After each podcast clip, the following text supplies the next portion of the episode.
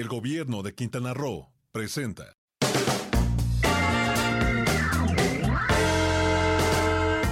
Las noticias de la semana en el mundo turístico.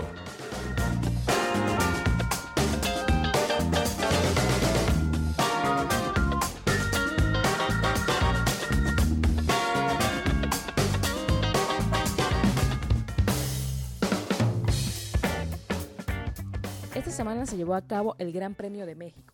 La Fórmula 1 regresó a nuestro país, dejando una importante derrama económica para diferentes sectores. Nuevamente, miles de personas se congregaron e hicieron de este evento automovilístico uno de los más importantes del mundo. Ministros y autoridades responsables del turismo de Argentina, Brasil, Chile y Perú se reunieron en la ciudad de Brasilia, Brasil, para participar en la decimosexta edición de Alta Airline Leaders Forums, organizada por la Asociación Latinoamericana y del Caribe del Transporte Aéreo. Y como resultado de este encuentro, emitieron un documento de recomendaciones para incrementar la competitividad del turismo en la región latinoamericana.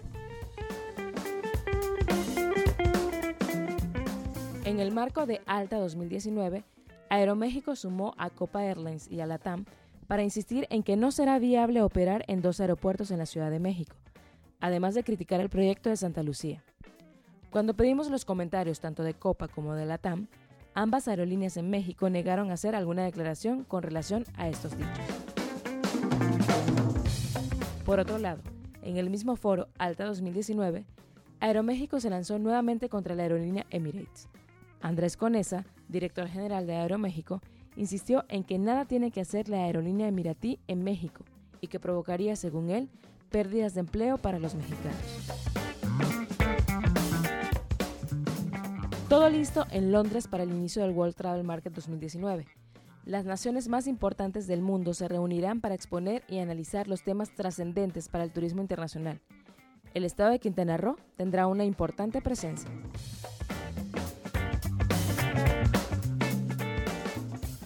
Continúan los trabajos de diplomacia turística. Darío Flota, director del Consejo de Promoción Turística de Quintana Roo, nos comenta.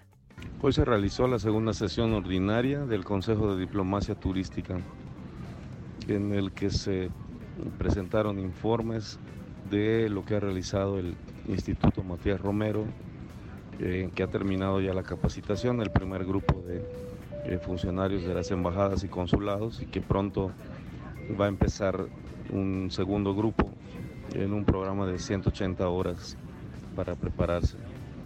Eh, también se presentaron el proyecto y los avances del eh, aeropuerto de Santa Lucía y eh, quedó pendiente la integración de los comités de trabajo que se van a ir integrando de cara a la siguiente sesión y se presentó ya también el reglamento que va a regular la operación de este Consejo de Diplomacia.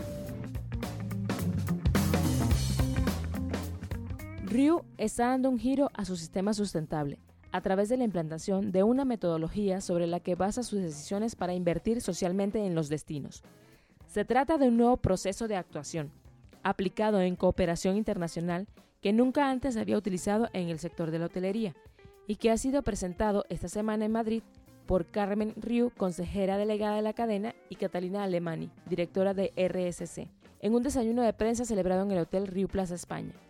El objetivo de este nuevo sistema es aplicar un método más científico y riguroso y menos basado en la sensibilidad y subjetividad de las personas involucradas en la toma de decisiones. Además, se concreta el foco en las líneas de actuación, salud de infancia y protección de la biodiversidad. United Airlines destina 40 millones de dólares a un nuevo instrumento de inversión centrado en acelerar el desarrollo de combustible de aviación sustentable y otras tecnologías de descarbonización. La aerolínea, que a principios de año acordó comprar hasta 10 millones de galones de combustible de aviación sustentable en los próximos dos años, buscará colaborar con otros socios igual de comprometidos con el medio ambiente en esta iniciativa. Para itinerario turístico, Lorena Bracho.